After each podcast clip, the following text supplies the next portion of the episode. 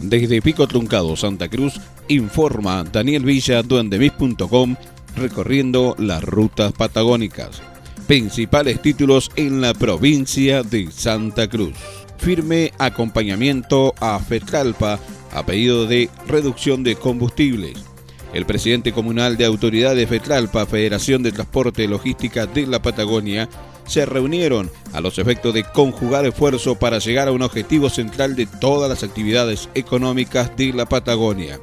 Bajar el 50% del valor del combustible, un derecho que se pierde y se profundiza los gastos, costos y precios en toda la región. Río Gallegos. En la Cámara estamos esperando el ingreso del presupuesto 2019. El diputado provincial Alberto Lozano habló sobre el proyecto de ley presupuesto 2019 presentado por el Gobierno Nacional. Dijo que sería oportuno que Santa Cruz comience a trabajar en su propio presupuesto y que deje de supeditar su situación a los ingresos que recibe Nación.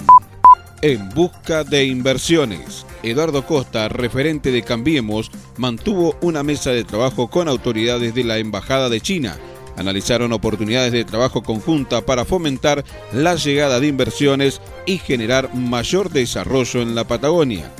Del encuentro participó el consejero económico chino en Argentina, Yang Changgu, Alfredo Bascau, representando a la Cancillería Argentina, y Mario Capello, gerente de explotación de ICRT.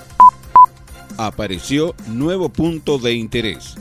Las tareas de búsqueda del Ara San Juan se dificultaban este miércoles con viento sostenido de 45 nudos, algo más de 83 kilómetros y olas de varios metros. A pesar de las condiciones climáticas, el buque SEP Constructor detectó un nuevo punto de interés que será analizado en las próximas horas. El SEAP Conductor, el barco que busca el submarino, desapareció. Enfrenta este miércoles olas de hasta 3 metros a 5 en aumento de 4,5 a 6, en esta área hasta 7,5, según indica La Nación. Informó desde Pico Truncado Santa Cruz Daniel Villa, duendemis.com, recorriendo las rutas patagónicas.